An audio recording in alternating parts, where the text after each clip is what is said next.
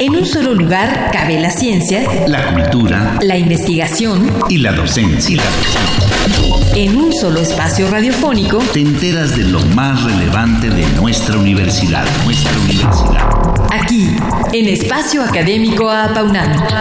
El pluralismo ideológico, esencia de la universidad. Esencia de la universidad. Una legislatura democrática moderna es aquella cuya integración no solo responde al resultado de la voluntad ciudadana expresada en las urnas, sino que combina acciones de accesibilidad. Ahora se piensa en que su público no tenga restricciones institucionales para el acceso y participación en los procesos parlamentarios, sus principios de ética y rendición de cuentas. En sus decisiones, procedimientos, organización interna, miembros y personal. En fin, en una administración abierta al escrutinio. Sigan con nosotros. En esta ocasión, otra vez nos acompaña el doctor Kenvir Puente Martínez, director de la revista académica Estudios en Derecho a la Información, editada por el Instituto de Investigaciones Jurídicas de la UNAM. ¿Qué tal, doctor? Muy gracias. Gracias por la invitación. Nuestro invitado es doctor en Ciencia Social por el Colegio de México, maestro en Estudios Legislativos por la Universidad de Hull en Inglaterra, maestro en Estudios Políticos y Sociales y licenciado en Ciencias Políticas y Administración Pública por la UNAM. Actualmente es miembro del Sistema Nacional de Investigadores. También, y entre otros, es profesor titular definitivo de tiempo completo y coordinador del Centro de Estudios Políticos de la Facultad de Ciencias Políticas y Sociales de la UNAM, miembro del Consejo Consultivo del Instituto Nacional de Transparencia y Acceso a la Información Pública y en 2015 recibió el reconocimiento Universidad Nacional para Jóvenes Académicos en Ciencias Sociales. Bien, eh, pues para empezar nuestra conversación de hoy, ¿qué es, en pocas palabras, el concepto de Parlamento abierto y qué implicaciones tiene, doctor Puente Martínez? El Parlamento abierto básicamente descansa en cuatro pilares. El primero es que las instituciones representativas sean transparentes y promuevan políticas de transparencia. Segundo, que permitan y tengan las puertas abiertas a la participación ciudadana de forma permanente. Tercero, que para facilitar la participación ciudadana promuevan la interacción con la ciudadanía a través de plataformas digitales y que esta interacción con la ciudadanía se base en estándares de ética y responsabilidad parlamentaria. Esto es obviamente un modelo a seguir y en el que todos se busca que todos los parlamentos se acerquen a él. No podríamos decir aquí, este es el modelo ejemplar, vamos a seguir el modelo, no sé, británico, español, norteamericano. No, no existe uno que cumpla con todo esto, sino que es un modelo ideal al que se busca eh, que los propios parlamentos se acerquen. Doctor, en un parlamento abierto, ¿cuáles son las distintas formas de hacer política? No basta con que elijamos a nuestros representantes democráticamente. Es decir, no basta con que haya competencia, no basta que haya partidos, no basta que haya elecciones y que votemos libremente. Para que haya un parlamento abierto, democrático, se requiere que el ejercicio del poder parlamentario que les fue conferido a partir de, los, de, las votaciones sea ejercido democráticamente. Es decir, una cosa es elegir y otra cosa es ejercer ese poder. Y en el ejercicio de ese poder, la diferencia está en que un parlamento abierto pone en el centro de las decisiones a los ciudadanos, no solo simbólicamente hablando a nombre de él, sino ahora literalmente abriéndole las puertas a los ciudadanos a la participación y a la interacción tanto en comisiones que discuten asuntos eh, legislativos, como en órganos que supervisan al Ejecutivo u otros órganos de poder, etcétera. Que la ciudadanía tome parte del proceso de toma de decisiones. ¿Cómo es que se han analizado las ah, prácticas del Parlamento abierto en la Cámara de Diputados eh, con las necesidades de nuestro país, doctor Puente Martínez? Hay múltiples formas de observarlo. Una de, una de ellas, y es la que nosotros hemos promovido a través del Observatorio de Parlamento Abierto y Transparencia Legislativa en la Facultad de Ciencias Políticas y Sociales de la UNAM, es a través de las distintas funciones que desempeñan las legislaturas, es decir, observar en el proceso legislativo, es decir, en la función legislativa, por ejemplo, cuánta de la legislación que se ha aprobado ha tenido mecanismos de participación ciudadana. o cuántas de las iniciativas que ya ahora son ley o al menos minutas y que fueron turnadas a la otra Cámara tuvieron algún mecanismo de interacción con los ciudadanos.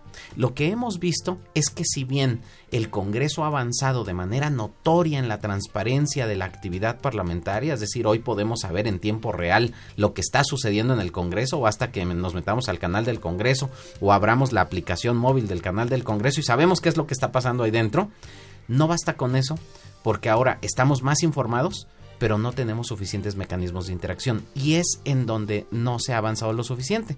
En materia de ética y, y, responsabilidad parlamentaria, se avanzó, por ejemplo, en la Cámara de Diputados con la aprobación de un reglamento de ética, sin embargo, ha sido este insuficiente ya que su aplicación todavía queda o descansa en manos de los propios legisladores que deciden eh, discrecionalmente cuándo se aplica y cuándo no. ¿Cuál ha sido la estrategia que se utilizó para ello?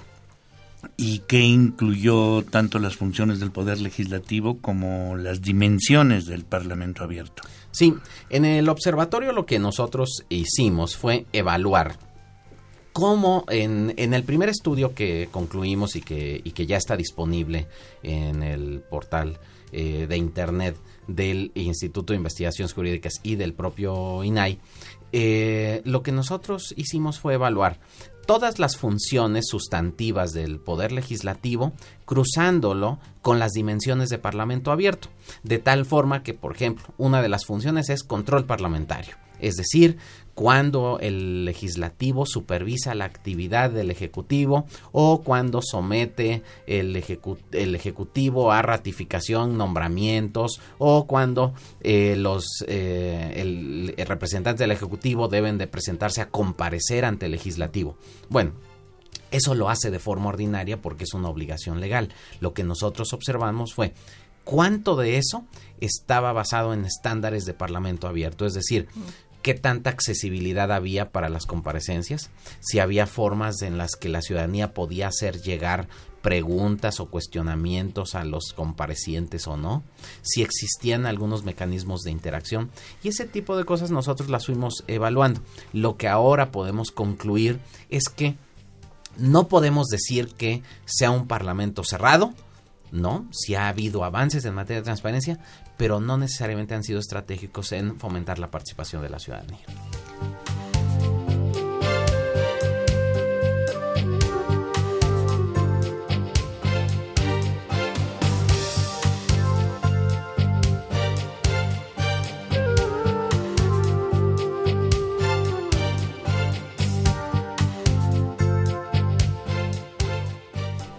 Pues mantenemos nuestra entrevista con el doctor Kenbirg Puente Martínez acerca del Poder Legislativo y la rendición de cuentas en México.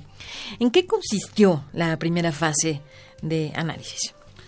Lo primero que hicimos fue construir un propio concepto de Parlamento abierto, porque es decir, el mundo cambia rápidamente y a veces las ciencias sociales no vamos al mismo ritmo y seguimos utilizando conceptos del pasado. Porque hasta hace muy poco tiempo, por ejemplo, se pensaba que los grupos de presión, por decir algo, estoy utilizando un ejemplo, los grupos de presión eran solamente aquellos que solo trataban de influir en las decisiones, pero nunca buscaban ejercer el poder directamente. Ese era un concepto tradicional de la ciencia política. Hoy sabemos que los grupos de presión de hoy en día lo que buscan no solo es influir, sino decidir desde dentro. Y por eso es que a veces eh, hay representantes no oficiales de empresarios, grupos de poder, eh, sindicatos, eh, etcétera, en las posiciones políticas.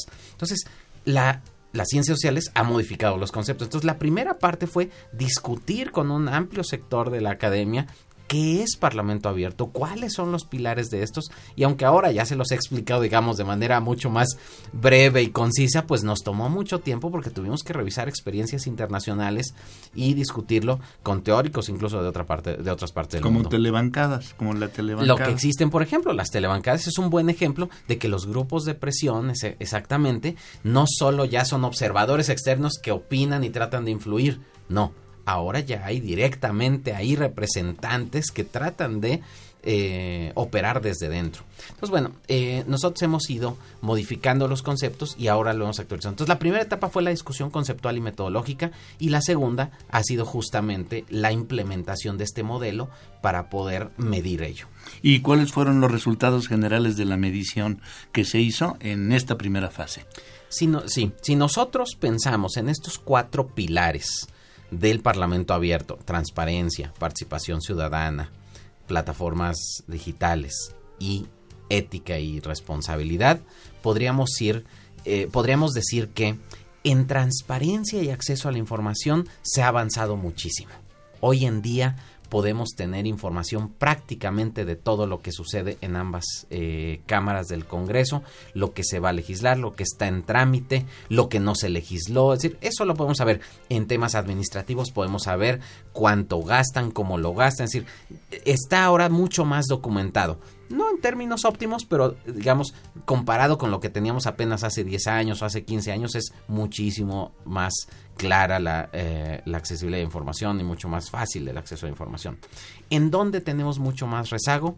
Ah, bueno, y también se ha avanzado gradualmente en el tema de ética y responsabilidad parlamentaria a través de la construcción de un marco legal. Ahora, una vez dicho esto, esos son, digamos, los aspectos positivos.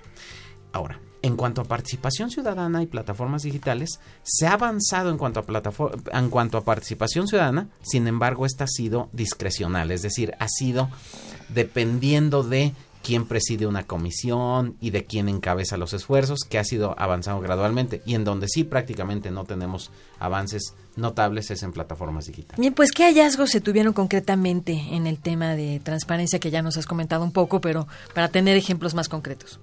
Bueno, por ejemplo, em, lo que tenemos es que ahora todo está centralizado en los órganos de gobierno.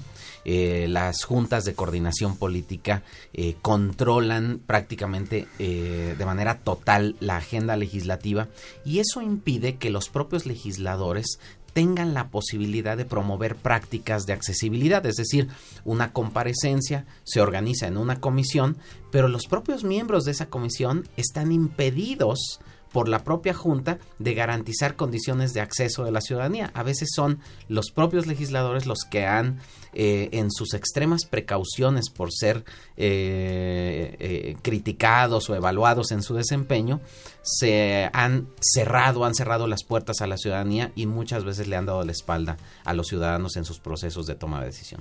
Bien, pues por ahora no nos queda sino agradecer al doctor Kenbirk Puente Martínez su valiosa participación en un tema tan sensible como el de la participación ciudadana y la rendición de cuentas en el Poder Legislativo. Muchas, gracias. Muchas gracias a ustedes.